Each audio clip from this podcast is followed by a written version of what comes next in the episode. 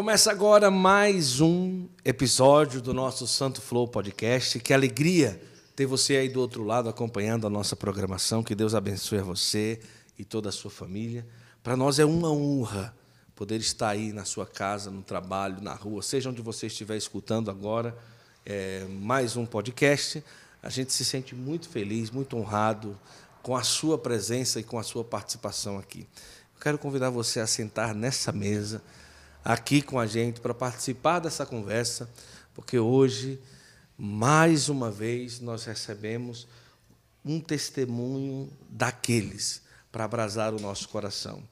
Então, desde já, antes de apresentar a convidada de hoje, eu queria pedir para você, vai lá, pega o link que já está aqui nos comentários, se você está na TV, pega o celular e rapidinho, você copia e cola, tá certo, nos 10 grupos e 10 pessoas. Rapidinho. 10 pessoas, papapá, no santo você faz 10 grupos, porque o testemunho de hoje vai ser muito especial. Esse é mais um episódio aqui da temporada São Paulo. Nós estamos na Canção Nova, mais precisamente em um dos escritórios da comunidade Obra de Maria, que a gente agradece de coração a acolhida aqui ao nosso Santo Flow podcast, na nossa passagem aqui na Canção Nova.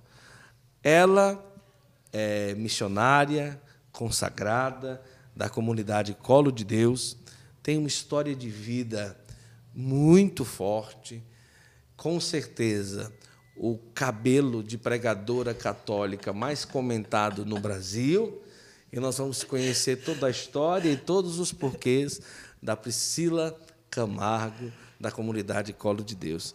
Pri, seja bem-vinda. Até que enfim deu certo esse nosso podcast. Bem-vinda. Tem que vir. Obrigada, amigo. Para mim é uma alegria muito grande estar aqui. Eu acredito que o tempo e a providência de Deus verdade. são perfeitos, não é verdade? verdade? Queria tanto gravar, gravar, gravar, e Deus providenciou para que fosse aqui, nessa é. Terra Santa, a gente vivendo todo esse mover da parte verdade. de Deus. Então, acredito que os propósitos do Senhor são muito maiores. Estou muito feliz de estar aqui com uma mulher cheia do Espírito Santo, tinha que ser um Espírito Santo desse tamanho. Desse aqui. tamanho. Minha gente, eu cheguei aqui eu falei, tem o Espírito Santo, eu já vi desse aqui, desse tamanho, desse tamanho. Agora, desse tamanho, eu tô Esse igual Beata Helena Guerra aqui, ó. Todo falei, mundo... Eu tenho o Espírito Santo na minha casa, ó. Todo mundo que entra para trabalhar aqui, se não rezou naquele dia por algum motivo, vai ter que pedir o Espírito vai Santo ali. Já abraçado, tá abraçado pelo Espírito, que não dá tempo. Aleluia, coisa mais linda. Olha só, você que está aí com a gente, nós vamos passear pela conversa, pelo testemunho. É a primeira pessoa, o primeiro consagrado, a primeira consagrada pessoa que membro da comunidade Colo de Deus, que passa pelo Santo Flor. Olha, então, eu não então, sabia é, disso. Mas é a primeira da Colo de Deus, que né, filho? lindo! É a primeira. Bendito e, inclusive, é, a Priscila é do conselho da Colo de Deus, e a gente vai tocar também é, na história dessa comunidade maravilhosa, saber como é que estão aí os projetos, aquilo que estão vivenciando. Tanta coisa boa que essa comunidade tem para oferecer é, para a Santa Igreja. E vamos conhecer um pouco também da história dela, que é extremamente emocionante, além de também é, ser muito propícia para renovar, abrasar, acolher e fortificar a nossa alma. Então vem comigo. Se você agora sim, você ainda não mandou o link, então pega aí rapidinho, faz isso. Não é por você. Manda, igrejinha, é, não é por você, não é por mim, não é por ela. É pela pessoa que vai receber. A pessoa que Aleluia. vai receber ela pode ser, eu tenho certeza que vai ser tocada por tudo aquilo que a gente vai vivenciar. Natural de onde, Pri? Diz aí. Jandai do Sul, norte do Paraná, igreja. De Maringá ou de Curitiba, mais perto? Maringá. Meia hora de Maringá, ah, Maringá e Londrina. Pertinho, pertinho. Maringá, Londrina ali, aquela região mesmo ali do norte. De Londrina dá quanto tempo? Também meia hora? Uma, uma hora? Uma, uma hora e quinze, uma hora pouquinho. Ah, entendi. Até hoje está lá. Hoje eu voltei para lá, né, ah, amigo? Ah, tá. Eu sou natural de lá. Quando eu fui para a comunidade de vida, saí de Jandai e fui embora. Aí, quando aconteceu todo o período ali de doença da minha mãe, eu voltei. Aí, depois da morte da minha mãe, acabei ficando, porque a sede hoje da Colo de Deus está em Jandai. Hum. Né? Então, acabou que deu certo de ficar ali, né? Que maravilha.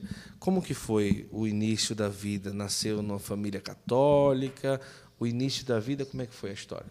Amigo, nasci numa família católica. Pais, meus pais, assim, ó, eles amavam muito a Jesus. Eu sempre falo, aprendi a amar Jesus e Nossa Senhora vendo meu pai e minha mãe. Minha mãe ia trabalhar, era telefonista. Então ela rezava o rosário, não dava para ela ficar com o rosário na mão, porque era um telefone aqui, outro aqui, uhum. escrevendo. Ela ia rezando o rosário e ia marcando com florzinhas no papel. Olha sabe? Então foi assim que eu aprendi a rezar o rosário. Foi assim que eu aprendi a amar Nossa Senhora. Meu pai tinha uma devoção muito grande Nossa Senhora Aparecida, Santa Rita de Cássia. Eu conheci Jesus na vida dos dois. Sempre falo isso, na vida dos dois. E ali eu sempre tive um desejo muito de ser de Deus, vendo meu pai e minha mãe. Eu te falo que eu tenho a honra, assim, né, amigo, a graça de ter tido é, pais presentes, amorosos, que viram mesmo a família do céu aqui na. Terra. E ali, muito novinha ainda, eu olhava para a igreja, assim, né, via aquele povo, aquele violão, aquelas músicas animadas, e já mexia comigo. Uhum. Então, muito novinha, eu fui é, participar de um grupo de oração. Que não queria só missa, né? Meu pai, meu uhum. pai, minha mãe era missa, aquilo que eles participavam ali, mas eu queria algo a mais.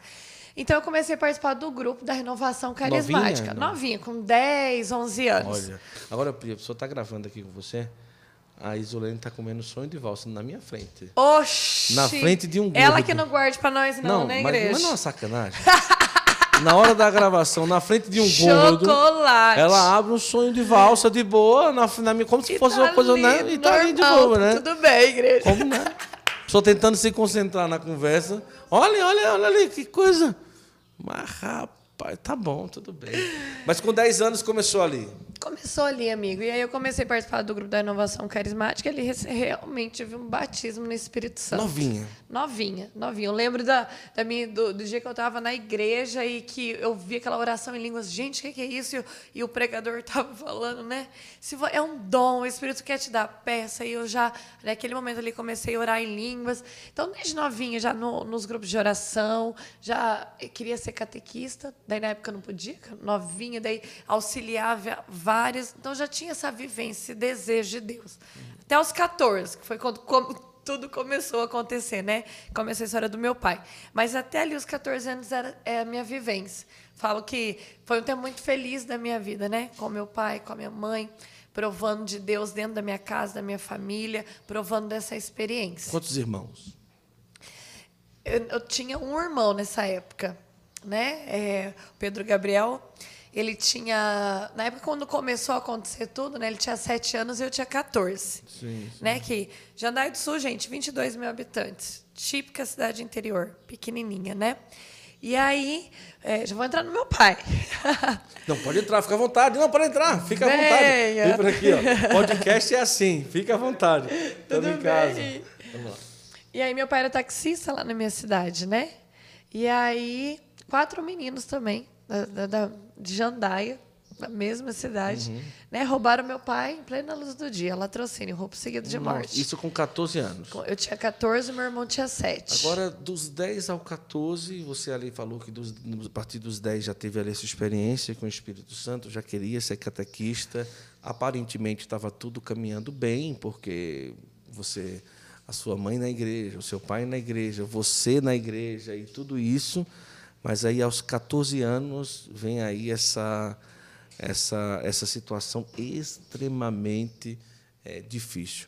Né? O seu pai, é, quantos que foram? Como que foi? Foi um roubo? Eles já sabiam? O seu pai estava com algo valioso? Foi algo que foi... Como que foi isso? Nada, amigo. Meu pai, na época, gente, tinha um Del Rey. Hum. Que se valesse, valeu uns 5 mil reais naquela sim, época, sim. porque foi em 2001, né?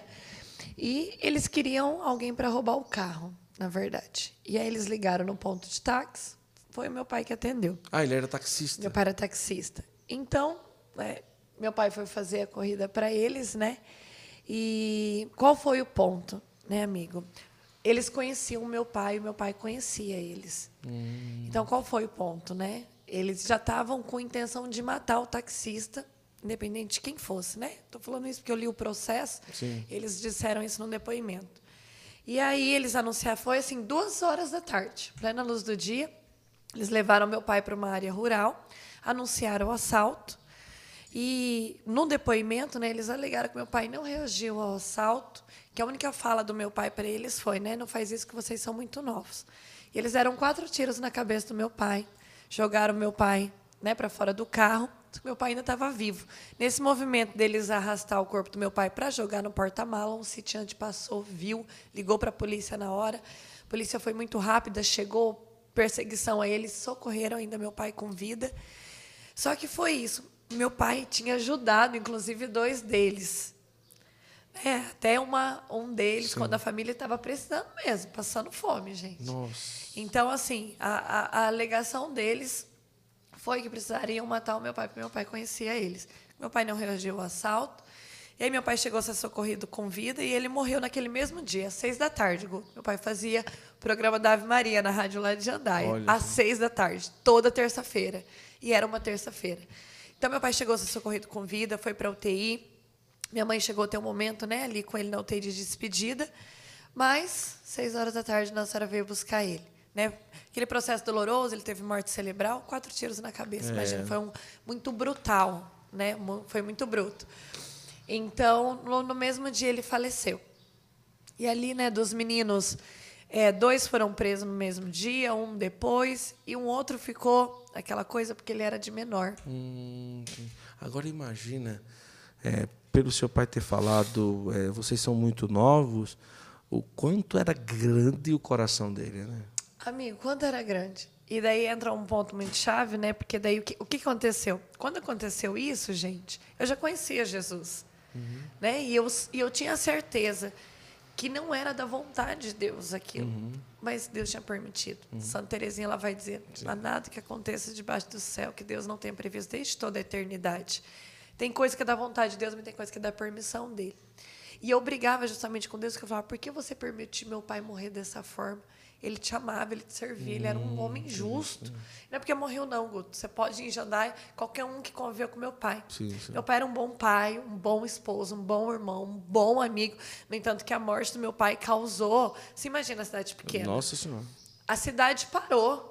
Né, causou até uma, uma revolta, é, até pela, pela forma do crime.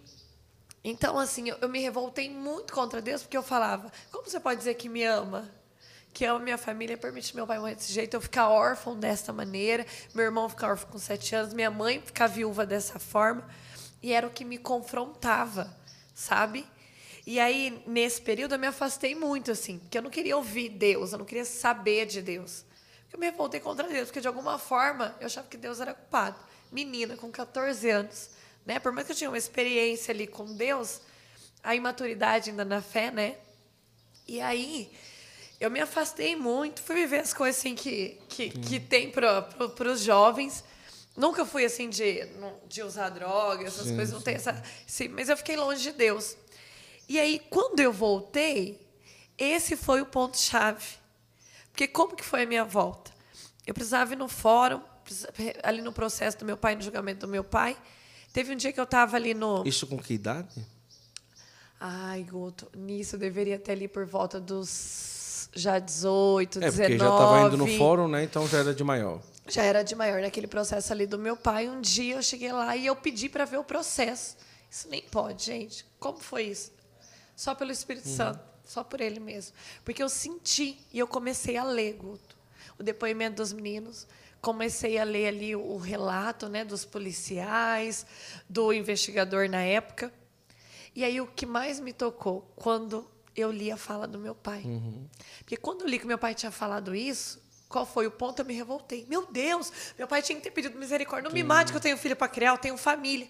E naquele momento, depois de tantos anos, eu ouvi a voz de Deus falar comigo novamente. Uhum. Deus falar: Priscila, teu pai era tão meu, tão meu, uhum. que ele não sabia o que ia acontecer. Mas ele já tinha perdoado aqueles meninos. Verdade. Porque, Guto, ele não pensou nele. Uhum. Ele pensou nos meninos: não faz isso, vocês vão acabar com a vida de vocês. É. Meu Deus, gente. É. Então Deus naquele momento falou comigo. No entanto, que automaticamente, do jeito que eu saí do fora, eu corri para a igreja. Foi quando eu me prostrei diante do Senhor. E daí foi quando eu fui viver esse processo de volta, sabe?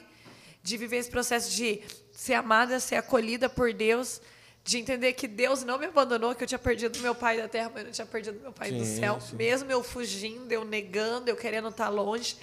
E eu fui viver esse processo de reconciliação, assim mesmo, com Deus. E foi onde eu fui entendendo o poder de Deus, sabe, dentro da minha vida, Agora, da minha história. Nesses quatro, quatro anos por aí, quatro, cinco anos que você passou longe, o que é que você viveu? é, meio de uma quase que uma depressão, você conseguia estudar, você conseguia sair, você conseguia sair com os amigos tranquilamente. É, como que era o relacionamento dentro de casa? Você já não ia mais para o grupo de oração? Você ia pelo menos na missa? Ah, você via na televisão? Como que foi esse tempo assim longe é, depois do falecimento assim? Amigo, eu passei por dois períodos. Aquele primeiro período, dos dois primeiros anos da morte do meu pai, tive uma depressão muito profunda. Profunda mesmo, de é, emagreci muito. Já era magrinha, emagreci muito. Porque meu pai morreu é, pertinho de datas importantes. Né? Ele tinha acabado de fazer aniversário, era Natal, era novo, eu ia fazer 15 anos, a gente estava naquela preparando época, a preparando a festa. Então foi um trauma em cima do outro, assim, É, sabe? Senhora. Então, nos dois prim primeiros anos, eu tive um período de uma depressão profunda, assim. De eu pensar tirar a minha vida. Cheguei a escrever carta, assim. Eu só não tirei minha vida porque eu olhava para minha mãe, Guto, e eu pensava assim: E aí?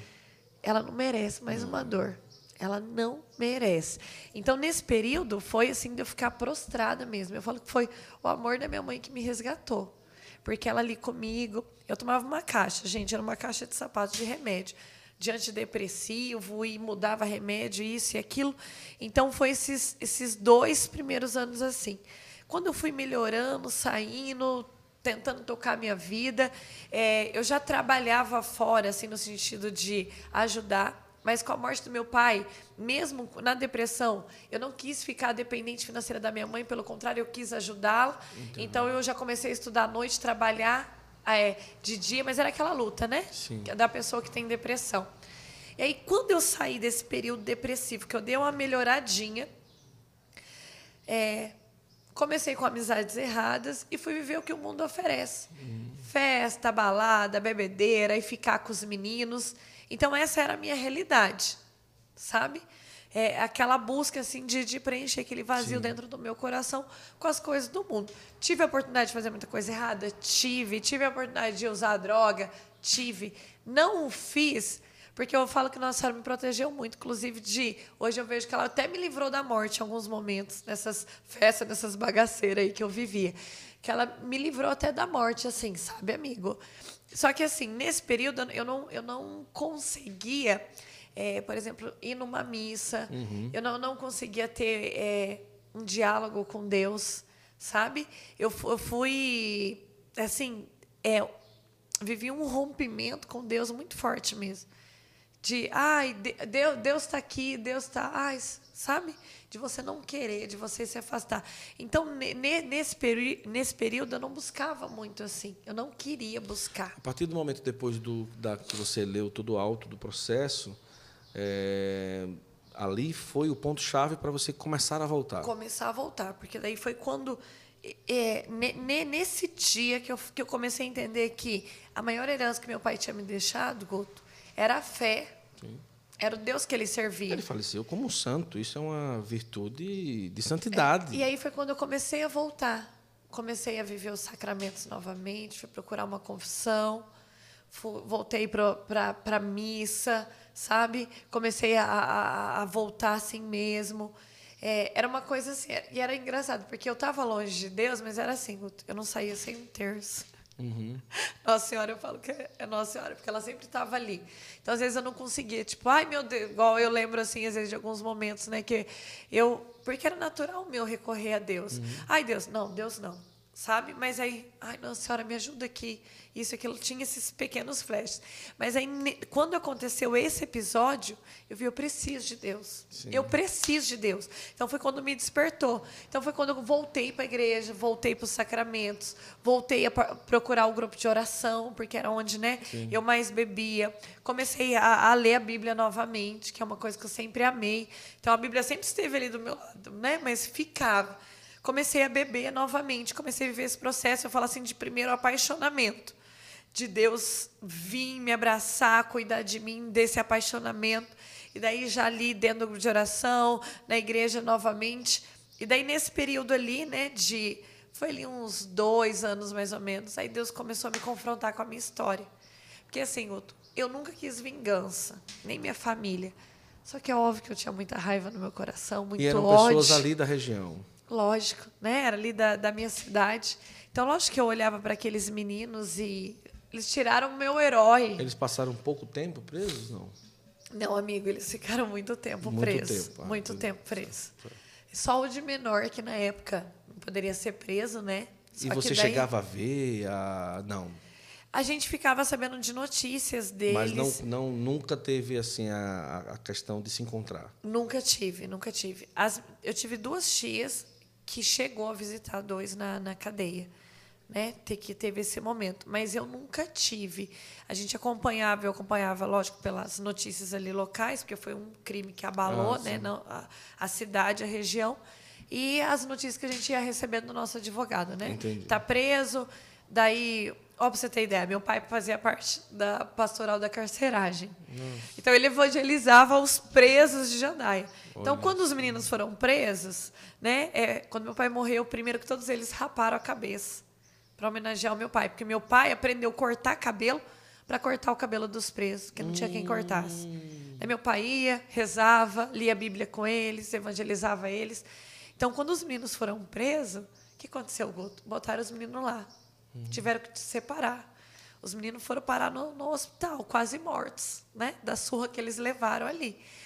Então, assim, a gente ia acompanhando notícias deles. O de menor na época não foi preso, que não podia, só que foi embora de Jandai, porque também houve aquela revolta da, da parte da cidade natural. Meu pai era muito conhecido na cidade, então ele tinha ido embora. Daí eu, eu acho que é da outra parte da história que daí eu fui saber notícias deles anos depois, Ah, tá. né?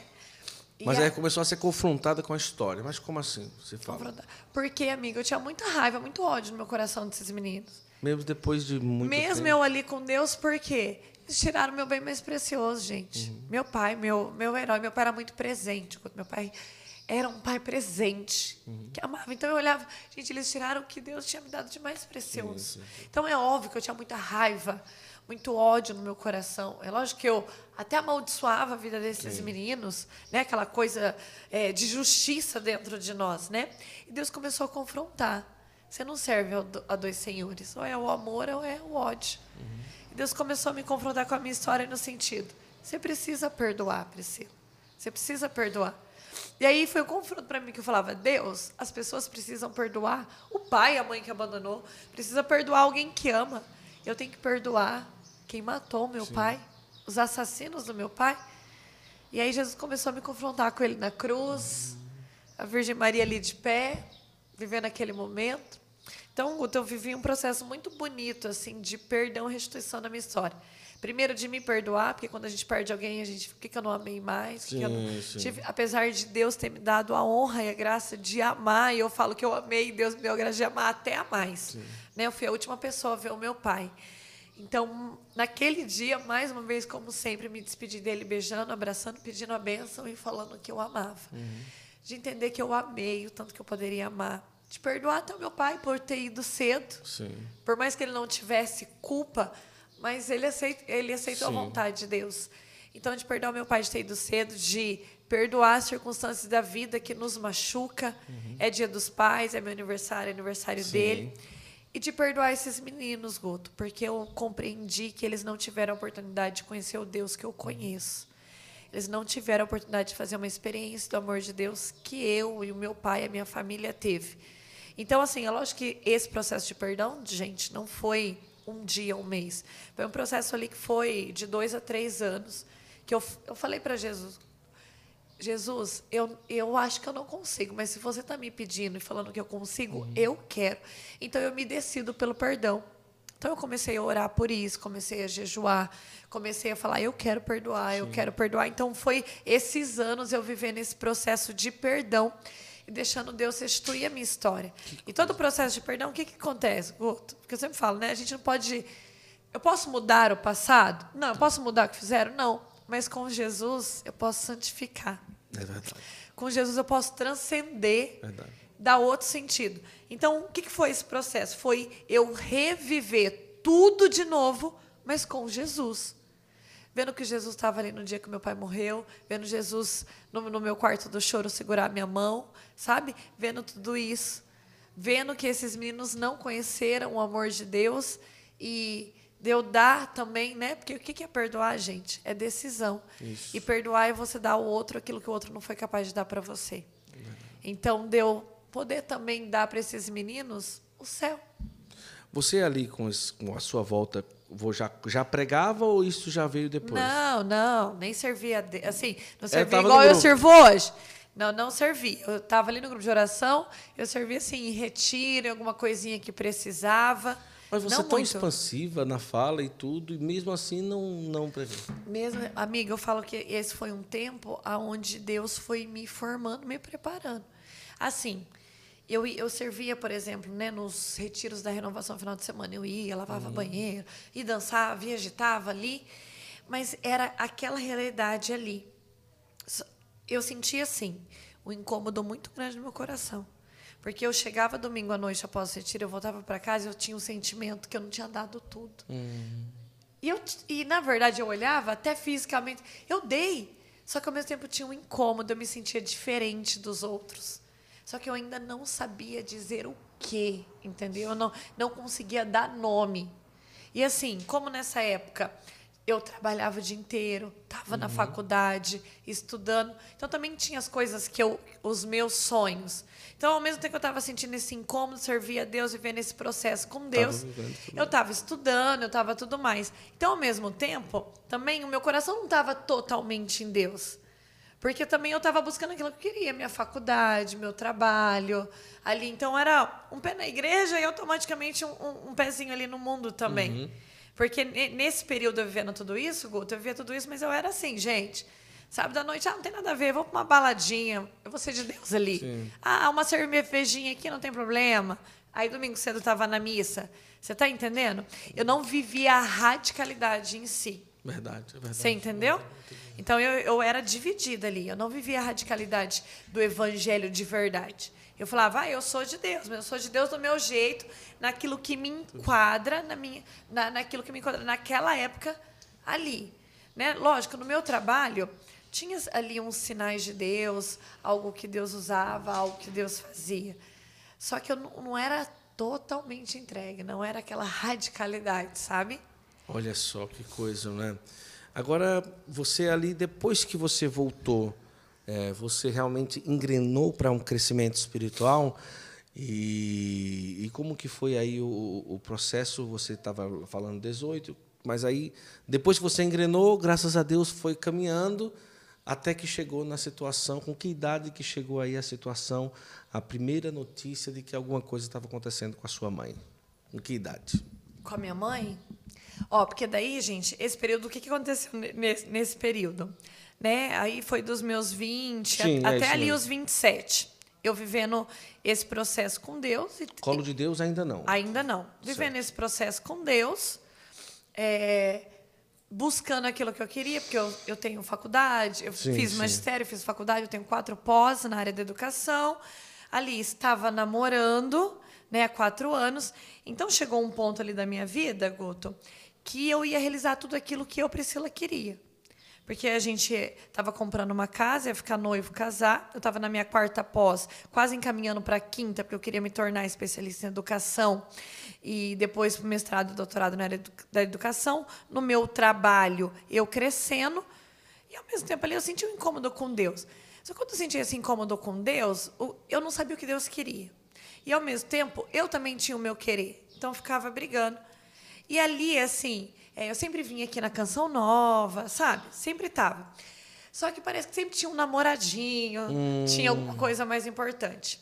Quando chegou nesse ponto da minha vida, que eu estava para casar, ali já na, na, na, na, na minha quinta pós, essas coisas acontecendo, que eu estava conquistando aquilo que eu queria, Deus começou a me incomodar vai para o Revolução Jesus na Canção Nova, vai para a Canção Nova na Revolução Jesus. E eu nunca tinha vindo no Revolução Jesus, tinha vindo no, vai na Revolução Jesus na Canção Nova, vai, vai. E aí, eu falei, nossa, eu preciso ir. Tipo, isso outubro, novembro.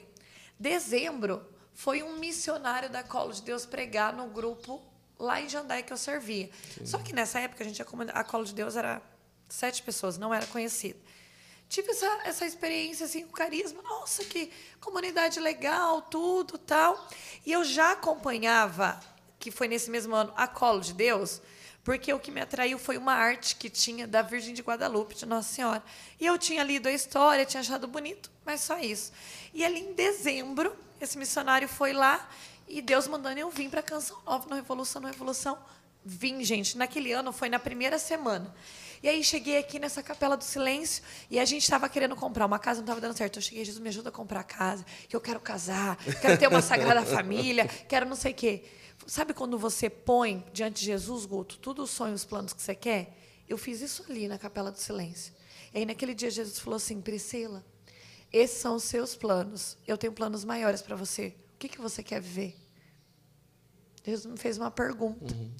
E eu sabia, Guto, que naquele, naquela semana que eu vim viver aqui na Canção Nova, a partir da minha decisão, se eu fosse ver os meus planos, eu sabia que eu ia alcançar tudo aquilo que sim, eu queria. Sim. Que eu ia ter a bênção de Deus, uhum, sim, sim, em tudo aquilo.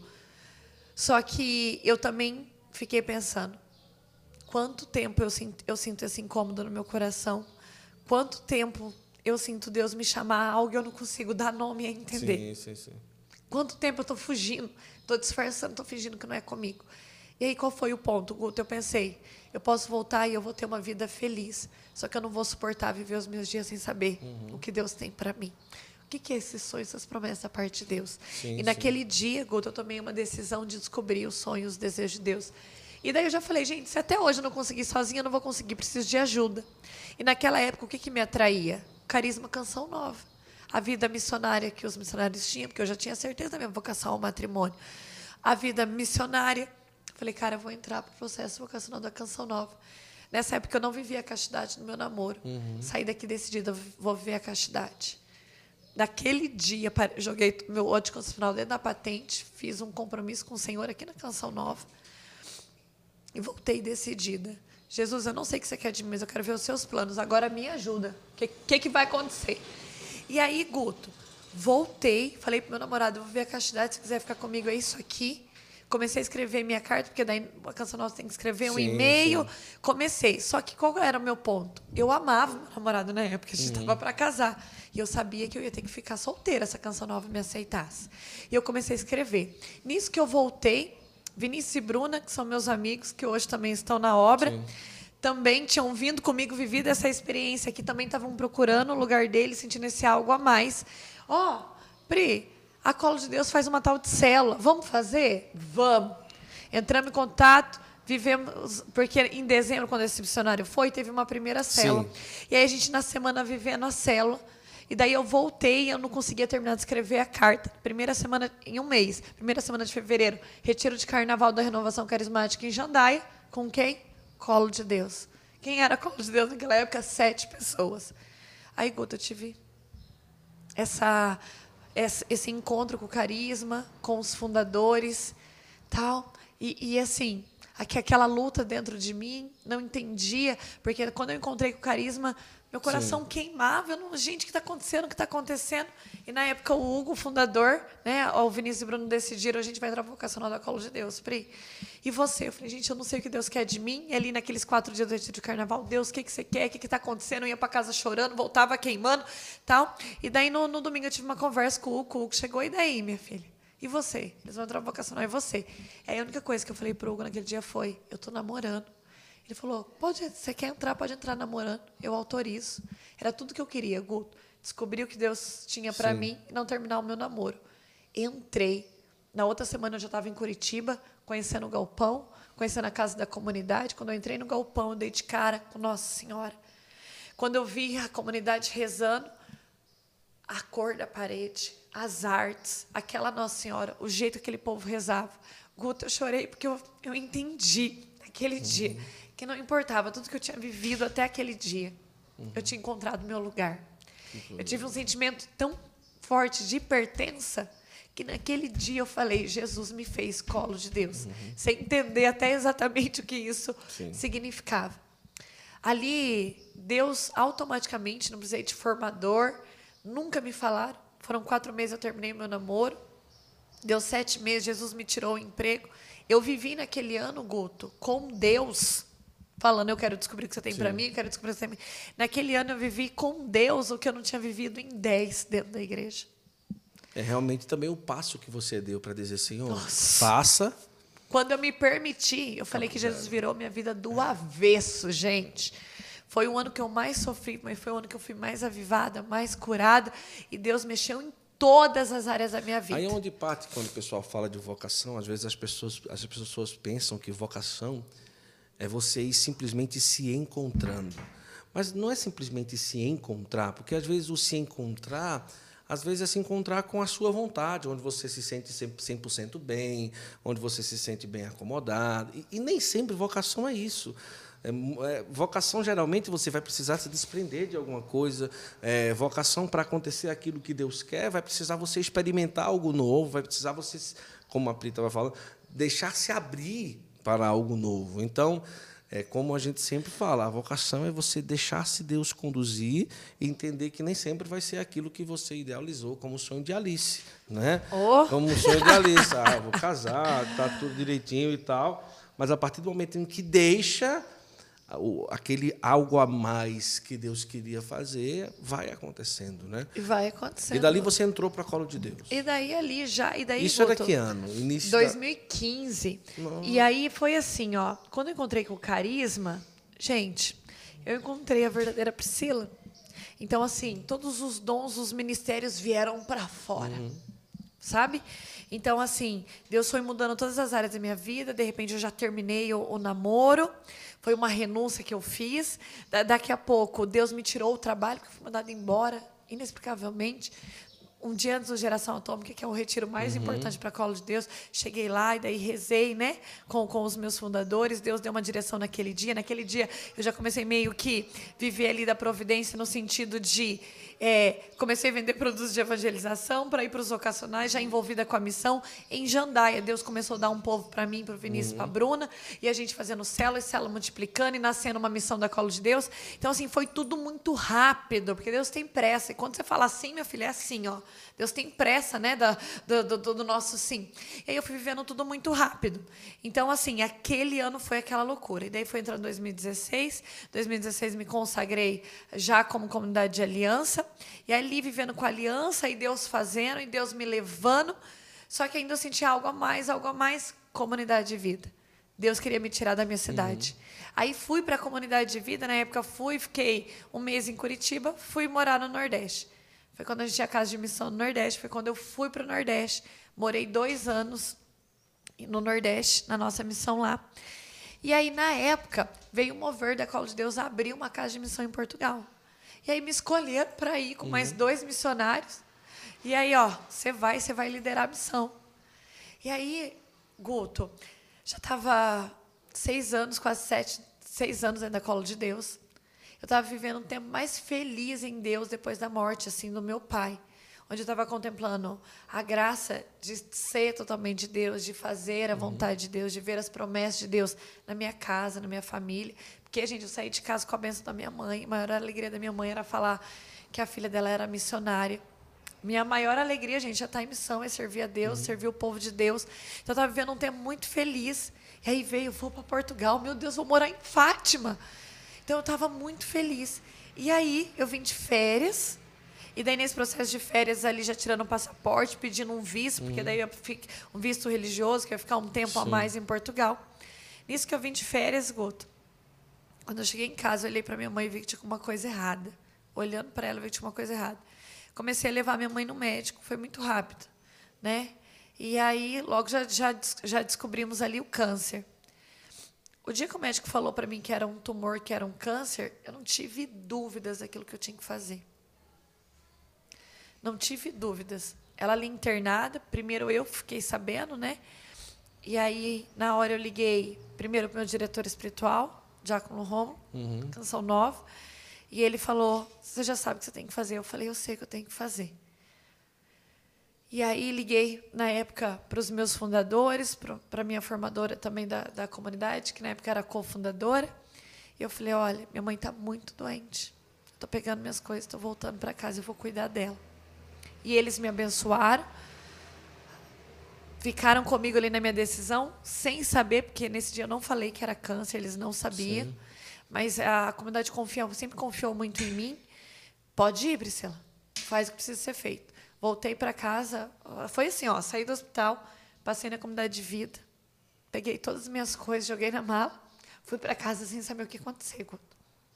E naquele dia eu entendi que a nação que Jesus estava me dando não era Portugal, era minha mãe, uhum. era minha casa, minha família. E aí fui cuidar da minha mãe. E já cuidando dela ali, do, eu cuidei dela seis meses. Do dia mesmo que a gente descobriu o tumor ao dia da morte, deu três meses. Nossa, foi muito rápido. Foi muito rápido. Como amigo. ela recebeu a notícia? Amigo, minha mãe era uma mulher muito de Deus, assim. E ela chorou em dois momentos só da doença. E o dia que eu falei para ela que ela estava com câncer, que ela estava com tumor, que era sério, e que ela precisava até uma cirurgia de emergência. Meu Deus, Guto, aquela mulher cheia do Espírito Santo. Uma mulher de fé, sabe? E ela recebeu a notícia. Nós vamos. Foi para a sala de cirurgia, fazer a cirurgia. Fez, lutou como uma, uma guerreira de Deus, sabe? Nunca vi ela reclamar. Em nenhum momento ela murmurou. Em nenhum momento ela questionou a Deus. Sempre ali, ó, dentro de toda a vontade e permissão de Deus. O único dia que ela chorou, Guto, foi quando ela no hospital ela falou para mim que eu tinha uma entrevista no consulado e a passagem estava tava marcada para Portugal. E a tua viagem? Falei, mãe, eu não vou mais. Ela chorou. Você tem que ir. Você tem que fazer a vontade de Deus. Priscila, você é serva dele. Você tem que fazer a vontade de Deus. Você é consagrada a ele. Eu falei para ela, mãe, a nação que Jesus está me dando não é Portugal, é você. Falei, Jesus me fez missionária para isso aqui, para cuidar de você. Nesse dia ela chorou. Falei, Jesus me quer aqui cuidando de você e é aqui que eu vou ficar. Foi o único dia que ela chorou, Guto. Nossa.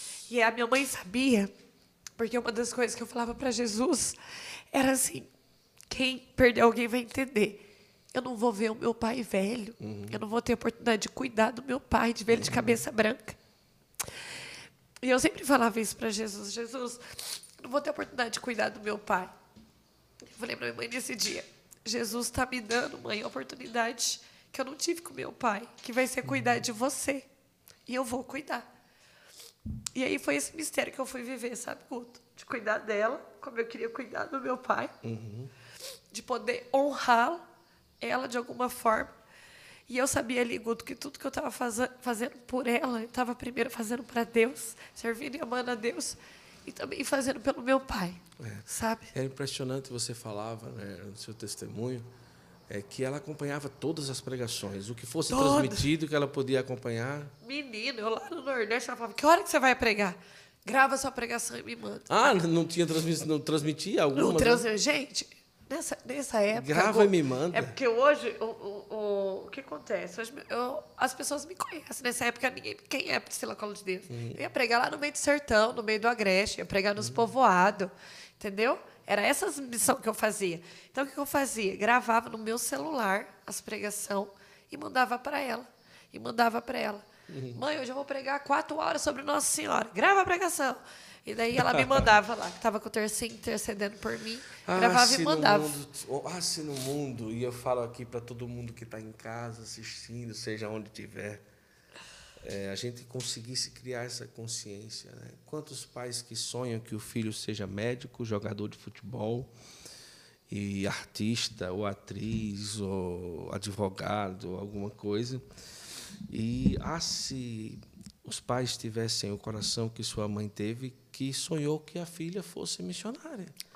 Era a alegria dela. Eu tenho até um vídeo, né, que a gente fez na época contando o testemunho do meu pai, que ela falava assim, né, uma das maiores alegrias que a Priscila deu para o Camargo, não tenho dúvida, que uhum. foi servir e amar a Deus com tudo que ela tem com a vida dela. E ela sempre falou isso. No entanto, que eu falo que tudo que eu faço hoje, Guto, na minha vida missionária, é honra para os dois para os dois, sabe? Eu tenho que honrar muito os dois na missão. Na missão, porque era a alegria deles. Eles me, me entregaram. Quando eu me consagrei, né, na comunidade, Jesus, pelo carisma Paulo de Deus, eu falei, mãe, eu sou uma consagrada. Capaz, já te consagrei primeiro, Jesus, quando você nasceu. Aí, quando eu fui me consagrar Nossa Senhora à escravidão, capaz, já te consagrei Nossa Senhora há muito tempo. E era engraçado, porque eu chegava e eu falava, chegava assim, às vezes, da missão, eu ligava para ela, mãe, Deus falou para mim que eu sou profeta, que eu, sou, que eu ia partilhando com ela o que Deus ia falando comigo, Guto. ela falava assim, ela já sabia, ela falava, ontem eu estava rezando, Deus falou isso. Ontem eu estava rezando, Deus falou aquilo. Sabe? Teve um dia que eu nunca esqueço. E perto de eu sair de casa para a comunidade de vida, Sim. eu fui pregar numa cidade próxima minha. E aí eu, eu, eu fui me despedir dela. E aí ela estava rezando com o tercinho na mão, lavando calçada lá de casa, com o tercinho na mão rezando. Falei, mãe, já estou indo. Ela falou, estou rezando. Daí, é, Tava um tempo de chuva, e eu falei, mãe, reza que eu estou comendo na estrada, pegar chuva na Sim. estrada, missionário né, na estrada. Ela falou assim, fica comendo não. E se prepare, que Jesus vai te levar, porque a Nossa Senhora acabou de falar para mim que Jesus vai te levar muito longe ainda para pregar. Mal sabia eu que ia pregar lá para o Nordeste afora. Sim. Nessa época eu nem fazia ideia. Então, tudo, Guto, que eu vivia com Deus, assim, ó, foi com a bênção e a profecia da minha mãe. Né? Ontem eu vivi uma profecia sim, dela, gente. Sim, 2016, eu ali na arquibancada, sentada com ela, vendo um povo de Deus subir naquele palco no centro de evangelização para tantas pessoas. Ela olhou para mim e falou: Um dia você vai subir ali, você vai pregar ali. Eu caí na risada. Eu falei: Mãe, tá ficando louca. Tinha feito acho que três pregações na minha vida, gente, olhe lá. E ela falando: você vai subir ali, você vai pregar e você vai pregar sobre Nossa Senhora. Realizou ontem, gente, essa profecia da boca da minha mãe. Olha isso. Então, tudo que eu vivia com Deus assim, Guto, é com a bênção dela, com a profecia dela, com o sim deles doado e sofrido. Sim. Eu sempre falo que a minha vocação nasceu na cruz do luto do meu pai. E quando eu vi esse processo de perdão com meu pai, eu falei, Nossa Senhora, está aqui minha história, faz o que você quiser. Logo em seguida eu estava aqui, Jesus falando, vem, vem sem ter a minha. Então eu falo que a, a cruz do, na cruz do luto do meu pai nasceu a minha vocação, minha vida consagrada a Deus, sabe? Não tenho dúvidas disso. E tudo aquilo que eu, vivo, que eu vivo hoje com, com Deus, assim, é tudo com a bênção e com a profecia do meu pai e da minha mãe. Em três meses a sua mãe faleceu. Como que foi ali os últimos momentos com ela? Como que foi dentro de você viver a possibilidade de novo de perder alguém que você tanto amava, não é? Mas agora dentro de uma comunidade, já como consagrada e tudo, é, já não tinha mais possibilidade de você se esquivar, ou melhor, voltar e ficar quatro anos triste Ixi, e tal, não, não tinha mais, não tinha mais como. E como que foi esse processo todo? Guto, quando eu soube da doença, assim, ó, eu sempre soube. Deus está. Desde o início já disseram que era muito grave. Era muito grave desde o início. Quando eu descobri o tumor, então a gente teve que fazer um, um, exame muito rápido, foi muito sério. Então eu já sabia que era sério, mas eu também já sabia que era uma visita profunda da parte de Deus. Hum. E todo o tempo eu consagrava.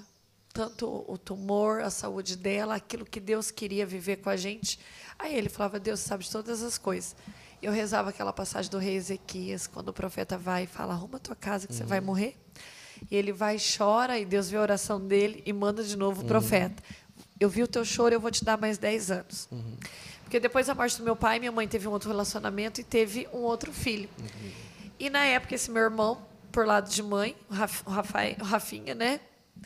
Tinha 10 anos e eu falava, Deus, dá mais 10 anos para minha mãe. Ô, oh, chorativa, nada. Traga uma caixa, minha filha. Traga uma caixa de lenço lá, minha gente. E aí, eu falava, dá mais 10 anos para minha mãe. O Rafael não pode ficar órfão com 10 anos. Não pode, porque eu tinha ficado órfão com 14. Uhum. Eu não queria a, tudo aquilo que eu passei com meu pai, ver o meu irmãozinho passar. Uhum. E aí eu orava, dá mais 10 anos, dá mais 10 anos. Mas toda oração, Guto. Uhum. No final eu fazia a oração mais difícil, Senhor, mas acima de todas as coisas, faça-se a tua vontade. E a minha mãe rezava comigo isso todos os dias. Gente, todos os dias. O que eu mais fiz com a minha mãe foi orar. Foi orar, sabe? E ali, já falando para ela, para oferecer como mortificação. E ao mesmo tempo que eu fui cuidando dela fisicamente da doença, Guto, eu sabia que eu tinha que preparar ela para o céu. Então, ao mesmo tempo que eu fui cuidando, eu fui preparando a minha mãe para o céu. Isso me doía, uhum. me doía, me consumia.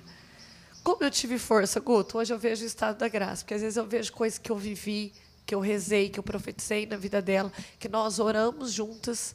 E assim, ó, eu, eu sou chorativa, gente, quem me conhece sabe. Nunca eu derrubei uma lágrima com a minha mãe. Uhum.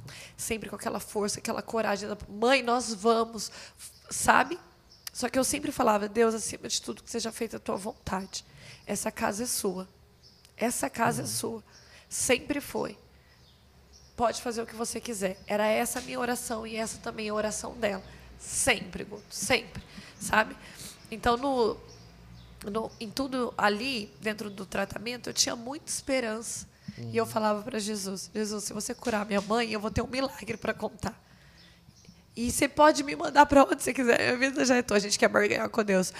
A minha vida já é tua. Você pode mandar para onde quiser. Daí eu falava, Jesus, eu vou ter um testemunho de cura de câncer. Cura minha mãe, Jesus. Cura minha mãe. Só que eu sempre falava, acima de tudo, faça a tua vontade, sem saber o que ia acontecer, sabe? E, e foi muito bonito assim esse processo, porque quando Deus me deu a oportunidade realmente de preparar ela para o céu, sabe? De rezar, quantos momentos de oração com a minha mãe, selando o passado dela, selando a mulher de Deus que ela era, entregando o câncer e colocando a nossa vida, a nossa casa, a nossa família à disposição de Deus, tanto eu quanto ela, em todo o tempo. Oração que a gente mais fazia, Guto, novena da Beata Helena Guerra. Olha só. A novena da Misericórdia e o Santo Terço todo dia. Ela não desgrudava, Guto, no hospital, fazendo a quimio em todos os momentos. Aqui, gente, o tercinho dela. Às vezes eu lá cochilando na cadeira do hospital, não tendo mais força para rezar, e ela aqui, ó, passando as bolinhas dela o tempo todo. Nossa. O tempo todo. É, perto do falecimento dela, ela esteve no hospital? Sim. É, a gente, ela estava fazendo a primeira químio. E ela teve uma parada cardio, cardiorrespiratória depois da primeira químio. Certo. Acabou o químio, a químio, o doutor falou para mim, vamos de alto, porque acabou a químio, ele já dispensa para ir para casa. Só que eu estava achando ela muito fraquinha, uhum. ela não tinha conseguido dormir bem à noite, não estava comendo direito. E eu falei, olha só, que era para ela ter dormido, é, é, ter morrido nos meus braços em casa. Mas Deus, ele move todas as coisas, né? E eu falei, doutor, eu falei, não estou segura de ir para casa com ela. Mas daí você vai ter que ficar mais um dia no hospital. Já estava cinco dias com ela no hospital. Uhum. Falei, doutor, não tem problema não, eu fico. E aí ele falou, então, então vamos ficar mais um dia. Porque daí eu falei, doutor, eu quero que ela coma e ela vai para casa forte. E aí, Gu, terminou a, a, a químio, a gente foi dar banho nela. E aí era eu que dava banho nela, mas ela estava muito fraquinha. E ela falou que não ia aguentar ficar de pé, pedi uma cadeira de rodas, a hora que eu olhei a cadeira para dar banho nela, falei, vou judiar dela. Aí Deus colocou, gente, era assim, ó, eu estava no hospital, as, os médicos, as enfermeiras, tudo de Deus. Uhum tudo pessoas que me ajudou de uma forma hum. sobrenatural. Porque ali eu estava cuidando da minha mãe, cuidando do outro, rezando pelo médico. Rezando... Era assim, era assim fui, que eu fui vivendo todo esse período. E aí, quando eu fui dar banho nela, a enfermeira me ajudou a dar banho nela na cama, e ali ela teve uma parada cardiorrespiratória, e ela foi para a UTI. E aí, eu vivi com a minha mãe na UTI o que ela viveu com o meu pai. Sim. E aí, eu tive a oportunidade de entrar na UTI, e eu sabia que poderia ser o último momento. Entrei mais uma vez com a relíquia da Beata Helena Guerra de Santa Faustina. E ali eu tive a oportunidade de ficar praticamente duas horas com ela. E ali conversei com a minha mãe. Ali rezei mais uma vez, consagrei ela. Entreguei ela para Jesus, amigo. Eu, eu falei para minha mãe, né? Aquilo que ela falou para o meu pai. Se for da vontade de Deus, se é isso, que você vá para o céu, que seja hoje, mãe. Né? E eu estou aqui. Nós vamos viver a vontade de Deus junto. E consagrei ela mais uma vez ao Senhor. Falei, Senhor, acima de tudo, a tua vontade. E a única coisa que a minha mãe tinha me pedido era que se acontecesse alguma coisa com ela, o único medo dela era o Rafinha. Rafinha. Porque ela falava para mim: olha, você já tem a sua vida, seu irmão já é adulto, tem 26 anos, tem a vida dele, mas o Rafinha tem 10. E ela falava: você vai cuidar dele? E eu, negou, falei para ela: mãe, se for da vontade de Deus, se Deus assim quiser, e você for para o céu, eu vou cuidar dele, porque ele é meu filho também. Porque quando o Rafinha nasceu, gente, Sim. eu tinha 22 anos, sempre cuidei dele já meio como mãe. Eu falei, eu vou cuidar dele. E daí, ali naquela UTI, eu sei que ela precisava ouvir aquilo. Uhum. Que era o único medo dela uhum. nesta terra. Porque eu sabia, esse era o único medo que tinha dentro do coração dela, Goto.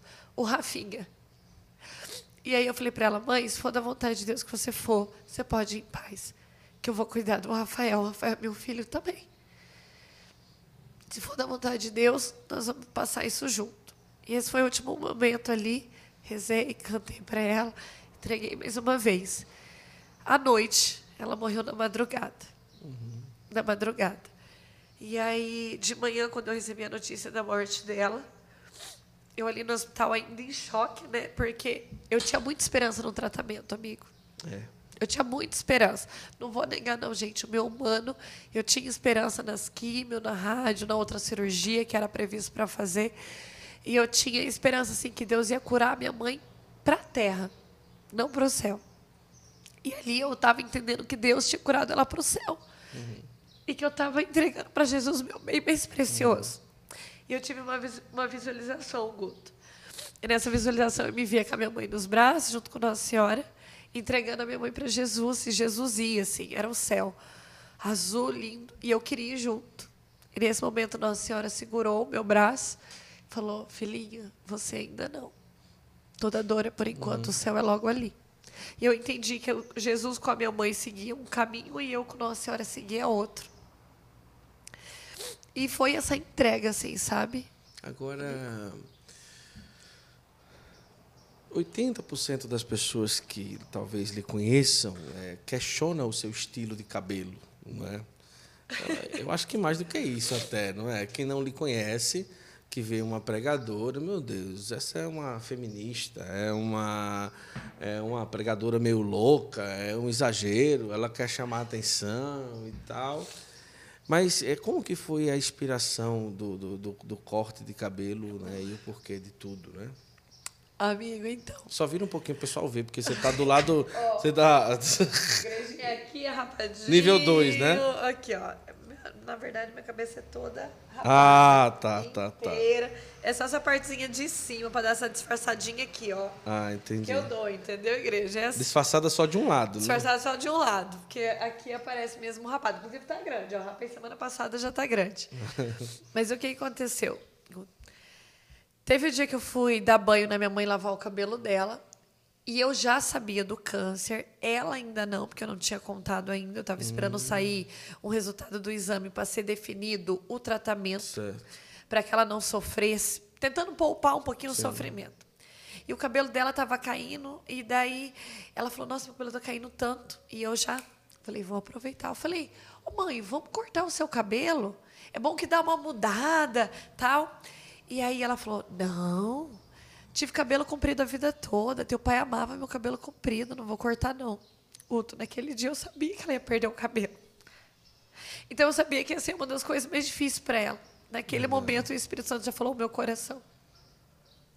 Ao sair daquele banho, eu já liguei para o diretor espiritual e falei: Eu vou rapar a cabeça. Na hora que eu liguei, na verdade, né? Eu falei: Olha, eu fui dar banho na minha mãe, fui lavar o cabelo. Ele falou: Eu sei o que você quer fazer. Eu falei: Então. Ele falou, só que você não vai rapar a cabeça toda. Porque é, foi muito de Deus, porque ele falou assim, ó, vai escandalizar. Eu falei, mas como que eu vou rapar a cabeça? Não vai rapar a cabeça toda, não existe meio termo, né? Ele falou, dá um jeito, o Espírito Santo vai te inspirar. E aí eu fiquei com aquilo, Goto, fiquei com aquilo. E aí eu falei, cara, vou rapar aqui, aqui, vou deixar só um, um tal, porque eu vi um, fui pesquisando, vendo, e eu falei, ó, eu vou cortar, rapar, assim, cortar, e era até um pouquinho mais curtinho aqui, e vou deixar só a parte de cima. Perfeito. Fui, fiz, sem minha mãe saber. E assim, foi muito de Deus, porque o, o, um dia depois, assim, que eu tive a inspiração, o Rafinha veio, e já ali, ele meio sabendo do tratamento, uhum. ele falou, Tata, eu não quero ver a mãe careca. Falei, filho, nós vamos ver a mãe careca, nós vamos ficar careca junto com a mãe. Porque cabelo a gente corta, nasce, cresce, cabelo passa. Agora o amor não. O amor que a gente dá na vida do outro culto nunca passa. O amor é uma semente do céu. Eu falei, não passa, filho. Se for preciso a gente ficar careca junto com a mãe, nós vamos ficar para amá-la, para fortalecê-la no amor. E eu fui, cortei. Tem um vídeo aqui quando ela me vê de cabelo cortado. Ela chorava, ela passava a mão aqui na minha careca, ela falava: Você é muito corajosa, você é muito forte, você é muito corajosa. Mãe, o nosso Deus é forte, o nosso Deus é corajoso em nós. Só precisa a gente ficar careca, a gente vai ficar. Aí ela já cortou o cabelo, uhum. trouxe aqui no ombro, já deu coragem para ela. E nas noites do, no hospital ela passava a mão aqui, gente. Ela passava quantas madrugadas a gente chorando, ela com a mão no terço, a outra ela passando a mão aqui na minha careca. E ela falando: Deus é nossa força, mãe, Deus é nossa força, Deus é nossa força. E amiga, eu não tenho dúvida assim, ó, foi um ato profético que eu fiz.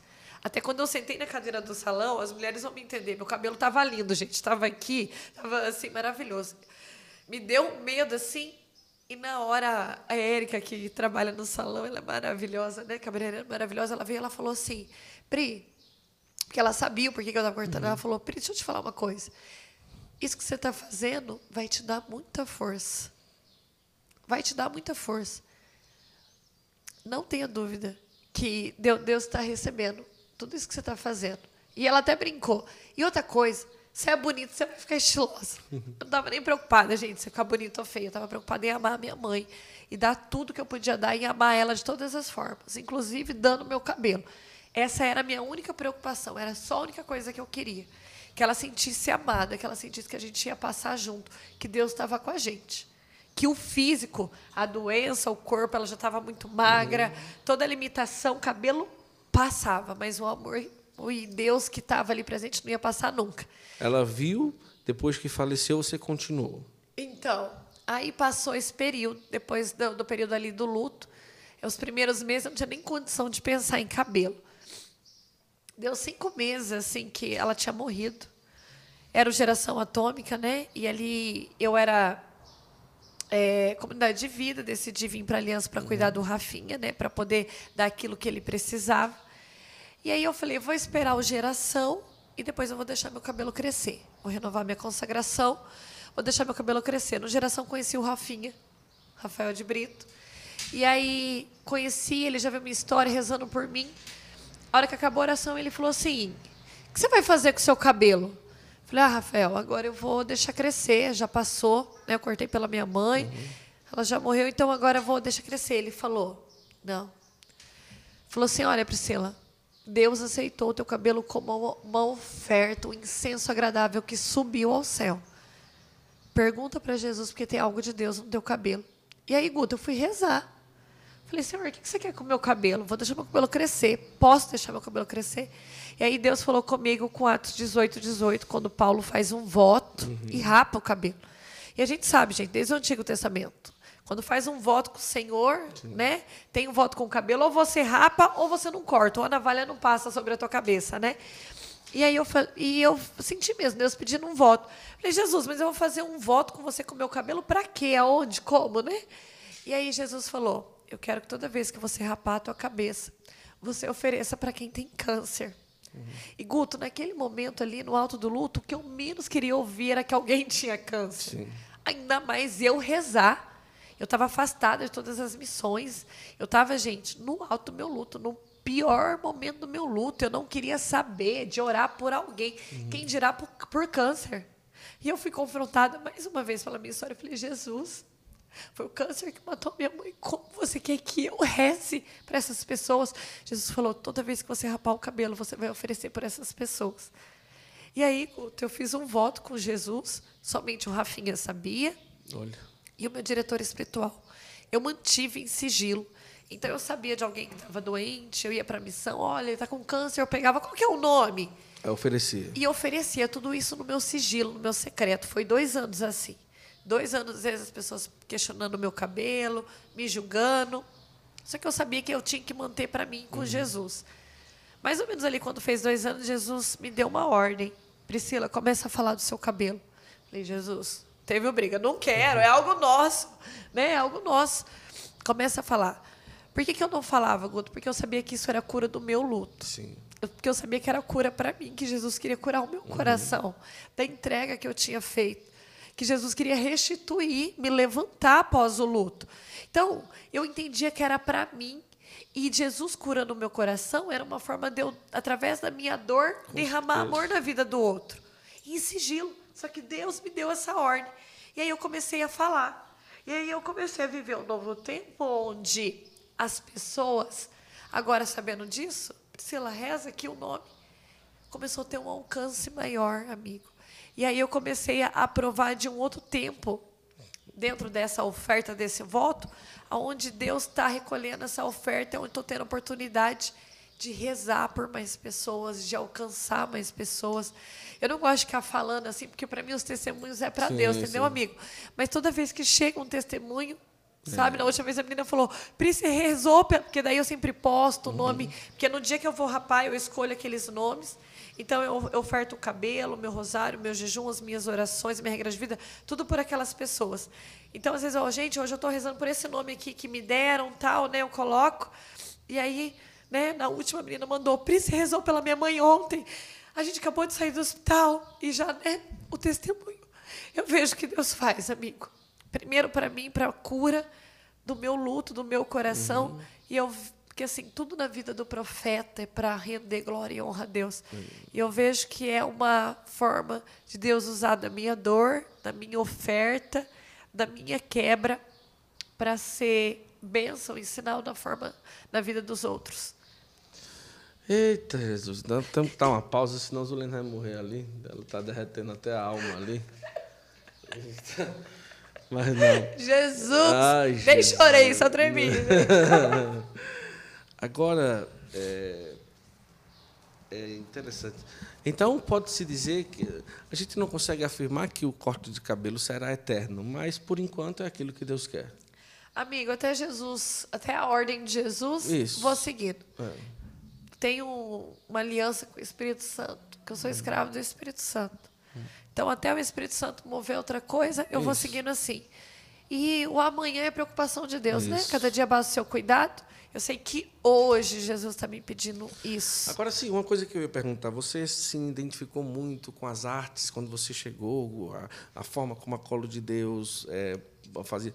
Mas você sempre foi meio colorida, estilosa, é, como você é hoje, brilhante, né? É, estilosa, né? os brincos bem, bem, bem, bem delicados, bem. Assim, mas você era assim antes da Colo, na juventude? É, antes de tudo isso, você já era, já gostava de um estilo diferente? Já era, Luta. Eu acho que é, é eu falo que o estilo, esse, eu, eu moda. Porque o pessoal essa... fala, você é tão estiloso, eu brinco, é meu jeitinho de ser, né? brincando, né? Mas é, é, é, coisa da minha identidade ah, mesmo. Ah, tá. O estilo. Não veio por causa do cabelo, já, já tinha Não, uma certa. Não, já tinha, já tinha. Já era assim, gente. Quem me conhece sabe que eu sempre gostei de um brinco, de uma pulseira, de uma roupa diferente. E eu falo assim: quando você sabe quem você é, você sabe o que uhum. lhe convém. Então, essa coisa do estilo, da roupa, da moda, do meu jeito de ser, sempre foi muito forte. Lógico que quando a gente encontra com carisma, tudo se potencializa. Né? Então, claro. é, hoje, igual, Jesus usa até disso para evangelizar. Sim, sim. Então, assim, isso é muito, muito maior do que a gente pensa.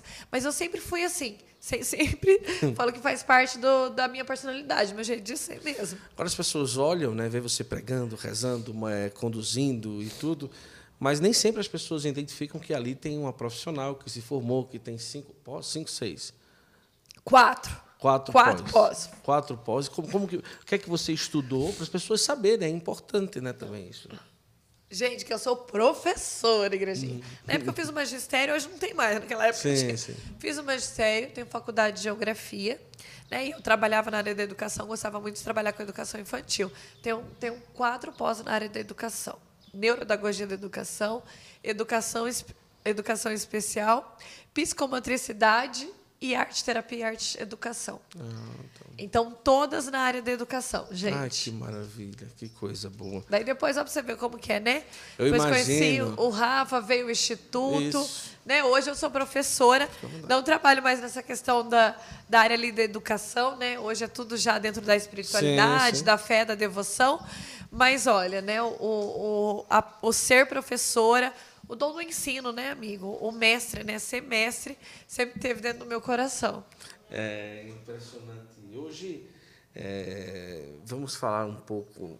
Daqui a pouco a gente vai falar do Instituto São Rafael, que é uma oportunidade também para que você possa ver lá aquilo que é a Priscila na parte mais formativa é, o Instagram também e todo o trabalho que ela faz nas redes sociais. Vai cair. Um, dois, três Vai, e aleluias, caiu. brilha Deus! e YouTube ainda precisa mais, né? Ainda não, amigo. Jesus não me levou para o YouTube ainda. A coisa eu vou pedir a ele para levar. é que eu sou tá muito obediente à voz de Deus. É. Até que essa, essa, questão aqui, né? Eu estava até comentando com ele ontem, gente, do Instagram. Ah, você é uma influência. Gente, eu só transbordo a minha vida missionária. Às vezes as pessoas falam, Sim. Priscila, que você não, você não faz isso, que você não faz aquilo, por que você não faz? Porque Jesus ainda não mandou. O dia uhum. que Jesus mandar, eu faço. Eu vou aonde ele manda eu ir. Uhum. Vai para o Instagram? Estou aqui. Fui para o Instagram porque Jesus falou. Aqui, ó, tem umas almas que você precisa alcançar. O que você está dando para essas almas? Transborda o que você vive. Uhum. É o que eu faço no, Instagram. Eu transbordo o que eu vivo na missão. Né? Então, assim, o YouTube, não sei. Se Jesus mandar, eu vou. O livro. Jesus está movendo o livro. Eu vou aonde Jesus mandar. né? Eu já recebi tantas propostas, com tantas coisas grandiosas, que eu poderia estar. Daí as pessoas, você não lança tal coisa, que você não faz tal coisa, lança uma marca de roupa, lança um negócio de joia, lança, lança, lança isso, lança aquilo. Eu vou lançar quando Jesus pedir, quando Jesus mandar, gente, sabe? Eu vou naquilo que o Espírito Santo mover. Você está certíssimo.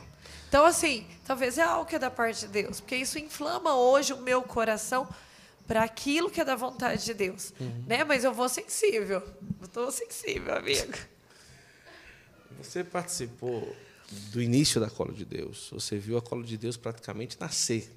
É, quando estava 10 anos. Hoje nós somos 18, 18 anos de Colo de Deus. 10 anos. 10 anos. É. é. Mas você, no caso, 10 anos, você, mas com a explosão no Brasil, você estava dentro. Estava dentro. É, tava quando dentro. eu conheci a comunidade, quando, é, a comunidade era não era conhecida, não, era não tinha conhecida, não tinha a explosão que foi, não é? Que é ainda pode se dizer assim. Mas é, com toda é, com a saída do Hugo e tudo o que aconteceu, que todo mundo sabe, não adianta a gente né, entrar em detalhes. É, como que você, como consagrada, como pode ficar à vontade, pode vir. Aqui podcast é assim mesmo, pode vir, pode entrar, estamos totalmente em casa. Daqui a pouco é o jogo do Brasil, viu? Já Aleluia! e assim, é, como que você, Priscila, lidou com tudo isso, não é? E, e o quanto foi difícil, o quanto não foi, porque todo mundo via uma proximidade sua com o Hugo e toda aquela coisa.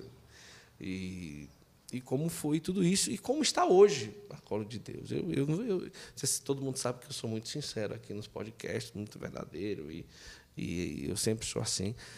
E as pessoas dizem, ah, a Colo agora morreu, o Hugo saiu, a Colo morreu. Acho que você já ouviu isso mais de trilhões de vezes, né? Mas como que está hoje a Colo e como que foi você viver todo esse processo junto com a comunidade, né? Você hoje é do conselho, né? Sim, sim, sim. Que é a parte mais fácil da comunidade. Ai, meu Deus!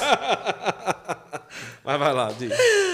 Amigo, então, é lógico que existe o, o baque humano, né? Só que é, meu coração sempre teve muito em Jesus, assim. Porque nós precisamos entender o que é o carisma, né? Porque numa comunidade, né? Todas as novas comunidades têm um carisma que é puro, que é santo, que é intocável. Pode passar. Mas qual é a mão de obra do carisma? Qual é a matéria-prima do carisma? É o humano. Sim, sim, sim. E o humano é falho. E o humano é falho. Então, lógico que a gente sempre vê dentro da, da vida comunitária aquilo que é humano muitas vezes pesar. Então, lógico que com, com a saída do fundador, houve, lógico, né, dentro do, do, do, do meu coração, lógico, um, uma surpresa, né, uma decepção, mas também, um, assim, meu coração estava tão enraizado em Jesus que eu aprendi, amigo, ver a vontade e a permissão de Deus para todas as coisas, sabe? Então eu entendi que era um tempo difícil, né? Tanto na minha vocação, na vocação dos meus irmãos, quanto para colo de Deus. Só que aquilo que é de Deus, amigo, Deus mesmo testifica. E ele não precisa de homens para isso. Né? No entanto, que foi um período mais difícil, realmente. Acho que foi o período alto de crise. De crise, assim, no sentido, estamos passando por um tempo mais difícil, pelo vale mesmo, pelo deserto da colo de Deus, realmente. Né? E ali Deus veio testificar que era dele, que o carisma era real, que o carisma era santo, que o carisma era intocável. A igreja testificou, a igreja cuidou da gente, a igreja, assim, ó, nos abraçou. No entanto, que a igreja falou: vocês existem, são real. Houve o reconhecimento diocesano. Houve, houve o reconhecimento diocesano que nós já tínhamos e veio a aprovação dos nossos estatutos. Uhum. Então, quando a igreja aprovou os nossos estatutos, né? E a gente sempre ouvia da igreja, Ué, o fundador saiu, mas o carisma está aí. Uhum. Né? Então, se a gente for estudar né, as novas comunidades, nós vemos, existe sim a pessoa do fundador, existe sim o carisma, existe o carisma fundante, mas existe os cofundadores, né? Existe tudo isso. E a igreja testificou que o carisma era real, nós testificando com a nossa fidelidade, com a nossa vida, Sim. porque não é porque uma pessoa desistiu e não quer mais que a obra de Deus acaba. Porque se ela é de Deus, ela é de Deus, gente.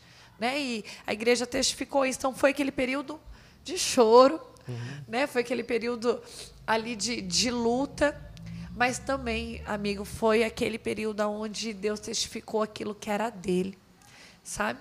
Que Deus cuidou, que Deus mostrou o poder dele, que Deus mostrou que, ó, esse carisma é meu, sabe? Foi o tempo onde nós vimos Nossa Senhora gritar. A dona da cola de Deus sou eu, gente. Onde a Virgem Maria gritou. Para nós, os consagrados antigos, para o governo da obra. A dona da cola de Deus sou eu. Sou eu. E aí, assim, né? A gente é um parado, cuidado pela igreja, a igreja testificando. A igreja falando para nós: sim, continue, sim. sejam fiéis, continue. E agora, gente, com a aprovação dos nossos estatutos. Né? Então, a, a colo de Deus, amigo, segue amando a Jesus. Tá viva. A colo de Deus segue sendo aquilo que nós somos chamados a ser. Sabe? Como a Virgem Maria. Fiel. Fiel, gente. A, a colo de Deus, vocês sabem, é aquela loucura, é aquele avivamento Talvez aqui, onde que está a cola de Deus? Talvez a gente poderia falar, nossa, a cola de Deus está no cenáculo. Mas a cola de Deus também já esteve aos pés da cruz do uhum. Senhor, vivendo também toda a luta, todo o sacrifício, talvez todas as coisas que muitas vezes não passa pela nossa compreensão uhum. e não precisa, porque Deus não quer a nossa compreensão hoje. Deus não quer da cola de Deus uma compreensão e uma justificativa. Deus quer a nossa fidelidade. E os que ficaram tão entenderam isso. E a gente está dando isso. A nossa fidelidade ao amor, aquilo que Jesus nos sustentou. É. E aí, amigo, é, Deus sempre, quando. Desde esse dia que eu te falei, que eu tive certeza que eu era colo de Deus, testificada pelos fundadores, tudo. Deus também levanta dentro de uma obra os guardiões uhum. do carisma. E foi o tempo onde se levantou esses consagrados que eram guardião do carisma que guardou, que está vivendo o carisma, que está levando o carisma, e que a igreja está falando: ide, uhum. vai, vai. Vocês são a, a, nossa primavera, vai. E a gente está vendo esse novo tempo aí, esse novo tempo onde veio a alegria da aprovação dos nossos estatutos, desse reconhecimento da igreja, desse tempo onde Deus também está chamando o Guto, porque a cola de Deus errou muito, uhum. né? a gente errou muito que a matéria, né, gente? A matéria-prima do carisma é humana. A gente errou muito. Onde Deus está nos dando a oportunidade de reparar, uhum. de sermos melhores, de amadurecer, de crescer, de sermos ainda mais santos. Que lindo, que lindo. Um abraço para todos da Colo de Deus. Você tem que ir lá na nossa sede. Pois é. Conhecer a nossa sede. Pois é, pois é. Eu teria Daria vários honra, podcasts. Muita alegria. Daria muitos lá. Vamos rezar, vamos ver, né? Eu acredito, eu tenho um amor muito grande a Colo de Deus e quem, quem nunca cantou uma música da Colo, né? Mas é importante esse processo, o pessoal entender que a Colo não foi uma banda ou não é uma banda que toca músicas bonitas e ungidas, né? É toda uma comunidade, toda uma estrutura que a igreja abraçou né, e abraça e que agora de uma forma mais sólida ela vai crescendo com uma base mais sustentável, uma base que tem realmente raiz é, em Jesus, né? mas regada pela força da igreja. Então, eu acho Aleluia. que é isso, eu acho que é isso mesmo. Mas eu quero dizer também para você acompanhar a Priscila nas redes sociais, né? A turma da igrejinha. Please, igrejinha. Please, igrejinha. e assim, é, você vai ter a oportunidade de acompanhar os passos da Priscila, é, que vem assim pregando o Brasil inteiro. É, aqui na Canção Nova já tem outras datas marcadas, eu acho, né? Tem, carnaval, né? Tenho, venho para o Carnaval aqui na Canção Nova, gente. Carnaval, e assim, a presença dela assim nos meios nacionais, eu acredito que está só começando. Oh, meu Deus! Vai, é, ela vai, vai se preparar para é, voar. É, é bonito também o quanto o Rafinha também entende isso na sua vida, não é? Ele já tem uma certa é, uma certa maturidade de perceber a sua missão, né? Estar tá junto com você, né? A gente percebe que ele tem assim uma uma certa abertura, não é? tem. é? Ele não alimenta revolta dentro de si, não é? Ele está ali, está com é. você, não é? Tá. Ele é minha primeira missão hoje, né, Guto? Sim. Eu falo que não foi. Porque assim, ó, gente, ele veio. Não fui eu que quis, não Sim. eu que escolhi, não foi consequência. Jesus me deu. Então eu falo, ele é minha primeira missão. Então, assim, ó, se eu sou colo de Deus, tá comigo. Sim. Então, assim, ele vai para as missões comigo, ele gosta. Ele se sente bem. Ele se sente. Às vezes, ele, gente, ele é mais envolvido que eu. né? Ele tem vivido comigo e, eu, e desde a morte da minha mãe eu tenho, eu tenho ensinado a ele, né? Como que nós amamos e honramos, né? Sempre falo para ele, como que a gente honra a mamãe? Sendo de Deus, vivendo aquilo que ela vivia né, sendo fiel àquilo que ela acreditava até o final. E ele ama, Guto, com a graça do bom Deus, é a minha sementinha aí, que meu, meu filho do coração, né, que estou plantando. E ele ama, gente, ele ama viajar. Ó, às vezes, já passamos perrengue na missão, porque o missionário passa perrengue na missão, o bichinho vai, e ele aguenta, e ele se diverte. Entendeu? Olha e tá legal. junto que comigo nessa. E isso confirma para mim ainda mais a vontade de Deus, sabe? É, é na, na, minha vida, na minha casa, na minha família. Que lindo. Eu quero agradecer, quero que você também procure, além das redes sociais, né, é, no, no Instagram é Pri, Pri Colo de Deus. Pri Colo de Deus. E também você procura o Instituto São Rafael. Qual é a sua parte lá no Instituto? O que é que você forma lá o pessoal? Você participa em que, em que área da, dos ensinamentos que o Instituto oferece? Principalmente ali, eu ajudo muito na, na parte do estudo bíblico, da Boa. fé, da devoção e da espiritualidade. Boa. E interessante, né, que a gente viu aqui no encontro, né, como você consegue chegar a todos os públicos de todas as idades, né, mesmo com uma aparência extremamente para o jovem, não é? O jovem, é. Mas, e, mas todo mundo se envolve, gosta e, e, é, e é muito interessante.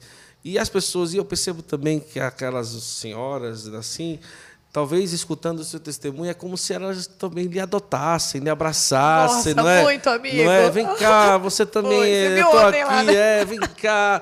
E era aquele amor assim maternal, aquela presença, não é? Então, assim, nosso Senhor, ele foi muito bondoso, não é? Em lhe colocar numa missão, numa vida é em que lhe deu muitas mães, muitos pais e muitos Nossa. filhos. Não é? Cem vezes mais, né? amiga, a promessa de Jesus é real. Mesmo, né? Ontem, quando eu fui amada, e é tão lindo que muitas das senhorinhas, às vezes, é. né? Vem, oi, professora Priscila. Sou professora delas, mas ao mesmo tempo elas vêm. Você está na minha oração todos os dias. Olha Também são minhas linda. mães é espirituais, né? E aquilo, né, Guto? Falei que eu ofertei o que eu tinha de mais precioso para Deus, que era meu pai e minha mãe, né? Sempre uso a frase de Santa Teresinha: bom Deus fez os meus pais mais dignos do céu do que sim, da terra. Sim. Deus me dá cem vezes mais, gente. Você não foi ainda lá em Santa Teresinha, né? Ainda não. Ai, meu Deus, você vai morrer do coração. Ainda não. Um dos lugares mais emocionantes. Ai, Jesus, me leva, Deus. Tô, sua filha está pronta. Mas, igreja, Deus me dá cem vezes mais em irmãos, pai, uhum. mãe. Às vezes, Guto, eu olho as pessoas que Deus coloca na minha sim, vida. Sim, eu sempre me emociono, gente. Uhum. Porque Deus põe tanta gente de Deus na minha vida para cuidar de mim, para me sustentar. E, assim, ó, para ser aquele apoio em tudo. Eu sempre falo, não tenho medo de dar para Deus. Uhum. Porque eu dei para Deus e Deus está me dando cem vezes mais, cem vezes mais.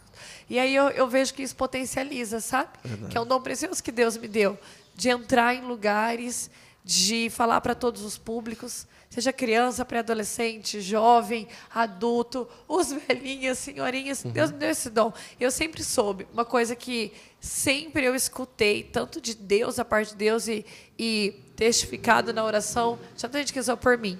Priscila, Deus te fez além muros colo de Deus. Uhum. Eu sempre tive entendimento. Eu sou também para os meus irmãos, mas eu sou além. Isso. Sempre soube disso, sempre soube que o meu chamado era muito grande. Até partilhava com você, né? Eu não tenho, eu não tenho noção de Deus tem me levado, o que Deus tem feito. Mas eu sempre soube que era assim. Uhum. Né? Deus, oh, tem um brilho a Deus, né, amigo? Que às vezes a pessoa, ah, o que é o brilho a Deus? O brilho a Deus é meu chamado. Quando o Senhor me chamou, ele, ele Mateus 5, vós sois a luz do mundo. Uhum. Se pode esconder uma lamparina debaixo da Sim. mesa mas é em cima para iluminar. Não se pode esconder uma cidade do alto monte. Então, quando eu conheci a Cola de Deus, Jesus falou, Isaías 49, que é a minha palavra né, de vida e vocação, vou fazer de ti luz das nações, uhum. para levar a minha luz até os confins da terra. Então, eu sei que é grande, que é além, eu não tenho noção. Só peço, amigo, para que Deus use, sabe? Da minha identidade, da minha história, do meu propósito, de tudo aquilo que eu tenho para o reino, do jeito que ele quiser. Que lindo. Coloque aí nos comentários o que é que você achou da nossa conversa. Bota brilha Deus, bota brilha Deus, bota brilha imaculada. faz tudo aí, coloca tudo nos comentários. Eu queria que Partilhe esse podcast. Igrejinha. Eu queria que você pedisse, é, colocasse aí nos comentários também todas as, as, cidades, de onde você acompanha o nosso podcast, qual cidade, qual estado, qual país, que você também compartilhasse o link. Eu quero dizer que a partir de amanhã você pode acompanhar esse podcast no Spotify, Deezer, Google Podcast, Apple Music, TikTok, Instagram, Kawaii, tudo quanto é buraco, a gente está por aí. E assim que terminar aqui, o YouTube você pode voltar, se você pegou da metade, para escutar toda a conversa, fique à vontade. Mas vai colocando aí nos comentários o que é que você achou. Eu quero agradecer mais uma vez ao pessoal da comunidade Obra de Maria, que nos cedeu essa sala aqui, dentro da Canção Nova, para gravar essa temporada São Paulo, que estamos passando por aqui. E agradecemos de coração toda a generosidade deles para conosco. E agradecer a Priscila, por ter vindo para essa conversa tão especial. E para mim foi um grande presente ter você, não só aqui no podcast, mas a gente ter convivido esses dias. Eu acho que foi algo que, sei lá, Deus explica, né? Como se a gente já se, né? fosse é. já irmão há tantos anos, né? Brinquei Porque com eles, gente. Os doidos falei, se combinam, né? Os combinam. Eu falei, gente, que raiva que eu já amo vocês. É, Porque rápido. parece que a gente já conviveu uma uma vida toda, uma assim, né? vida né? Já toda. se conhece de tempo. Mas é assim, né? o Padre Léo falava isso, né? Quem é do céu se reconhece. É, Quem e é Santo Agostinho falava da idade das almas, não é? Nem sempre a idade dos corpos tem a mesma idade das almas. Ele diz que muitas almas já se conheceram antes dos corpos se encontrarem. Né? Aleluia. Mas isso é verdade. Não, mas eu não tenho dúvida é verdade, nenhuma é disso, é minha gente. Não tenho eu dúvida. Tenho, isso eu também tenho total certeza. Então, Pri, muito obrigado. Deus abençoe. Alegria, amiga, de estar junto, queimando até o céu. É, e que Deus possa conduzir todos os seus passos. Um abraço para todos aqueles que acompanham a Priscila. Um abraço a você que esteve conosco até o final dessa conversa. Vai compartilhando, vai mandando para todo mundo é, essa, essa nossa conversa de hoje. E até os nossos próximos encontros. E muito obrigado mesmo, de coração. Tamo junto, amigo. Uma alegria. Que bom. É, eu quero agradecer também a minha querida e amada esposa, que está aí, ó, feliz Comeu da chocolate vida. Comeu chocolate frente. na minha Não frente. Não dividiu. Que terrível, que terrível, né? Então, muito obrigado. Deus abençoe a todos vocês. Vocês sabem que nós estamos aqui toda segunda e toda quinta tem podcast. Terça-feira tem Santo Flow Intimidade, a gente reza junto com a palavra de Deus. Quarta-feira tem o Santo Flow Vida, que é uma pregação que eu sempre trago para você, inédita. E na quinta-feira tem um podcast, e na sexta-feira o Santo Flow com o professor, é uma conversa com o Rafael Brito sobre um assunto específico. E de sexta a domingo, nós estamos 24 horas no ar, com reprise de todos os nossos episódios, mais de 70 episódios, e a gente vai escolhendo alguns cada final de semana para você colocar no controle da sua TV e acompanhar uma das nossas conversas aqui do nosso é, Santo Flow. Muito obrigado, obrigado Priscila, obrigado a você. Deus abençoe. Esteve aí igreja. nos comentários e falou, esteve conosco. Um beijo no coração e até a próxima, se Deus quiser. Tchau, tchau.